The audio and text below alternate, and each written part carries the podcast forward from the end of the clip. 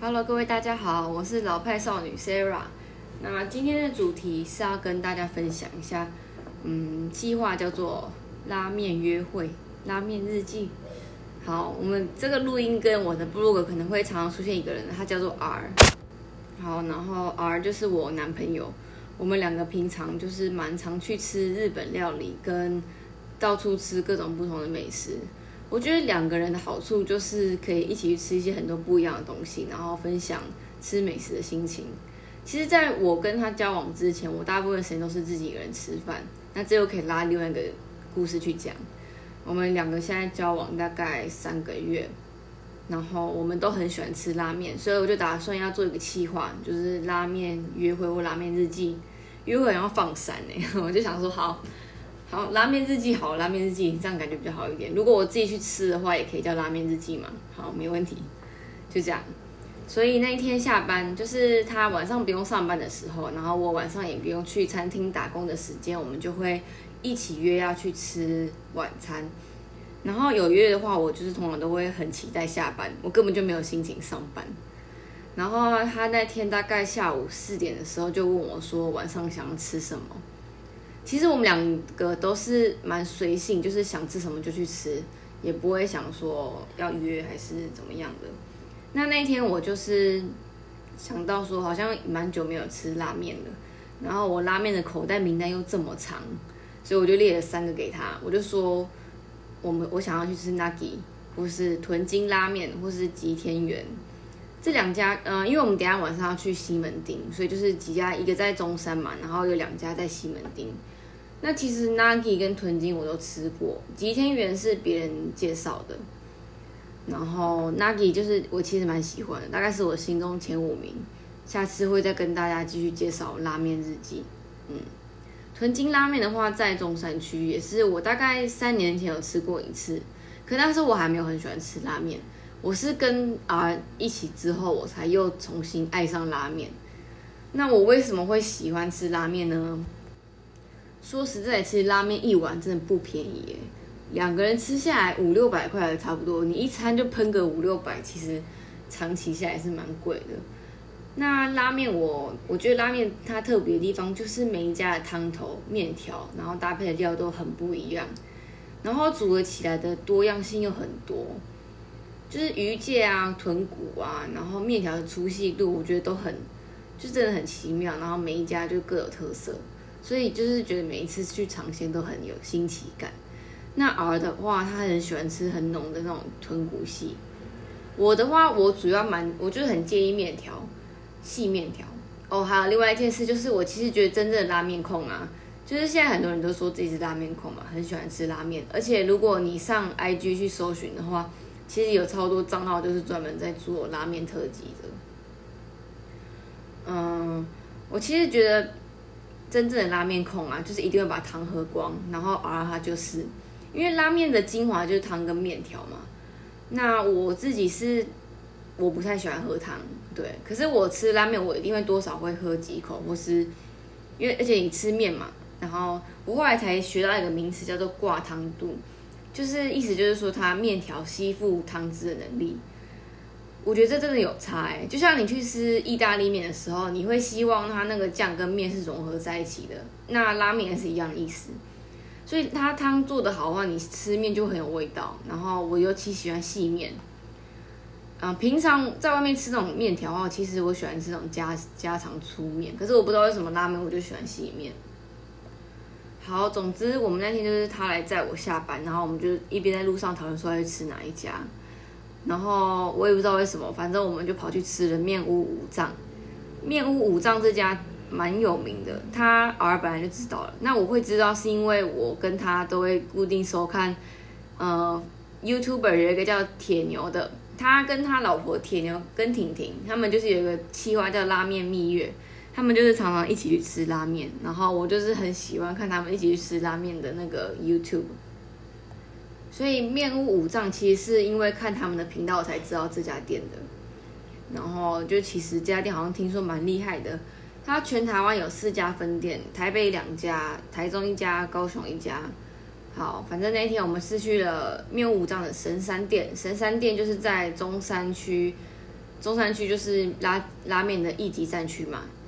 它在肥前屋的对面，然后肥前屋大家都知道，它就是很有名的鳗鱼饭店。然后我还没有吃过，所以我也不知道。可是每次经过的时候，就是都一定在排队，所以呃，也希望改天可以去吃看看鳗鱼饭到底是怎么一回事。好，那天我们到面五藏的神山店，然后大概是六点半。我本来还以为会排队，还是因为它店小小的嘛。结果殊不知，我们两个都不用排队，就直接进去了。那一楼店面真的蛮小的。二楼听说是比较空旷啊，可是我们就是住在一楼，然后他就是很正统的坐在拉面的吧台，很有一种嗯日式的感觉。可是他的座位就有一点挤，然后偶尔就是有一点，他有点不喜欢这样，因为他觉得这样吃好像不是很自在。然后那天去的时候好险，我们去的时候还没有很多人，六点半的时候。可是我们入座大概没多久就开始满了，然后大家就在外面排队，小排队而已啊，就是也没有到很多人。然后他们这家店也是一样有提供冰水，拉面就是配冰水嘛，对不对？就是一种标准的组合。然后，嗯，他们这边没有办法选粗面还是细面，它比较没有呃特制化的，蛮多拉面店都会给你特制化，就是可以自己选拉面的浓度啊或什么的，这家就没有。那面五脏它主要就是分成拉面跟沾面，我其实都还没有吃过沾面呢，我觉得沾面可能真的很考验面条的好。的嚼劲之类的，我就是喜欢吃拉面，所以就是大部分如果想要试吃看看沾面的话，我还是会点拉面。所以这次呢，我点了嗯盐味拉面，因为我想说我没有很喜欢那种浓厚的叉烧豚骨拉面，就有点盐味拉面，然后它配备就是有猪肉叉烧一片、海苔笋干跟葱。那 R 的话，点味玉叉烧神山拉面，也就是他们最招牌的面。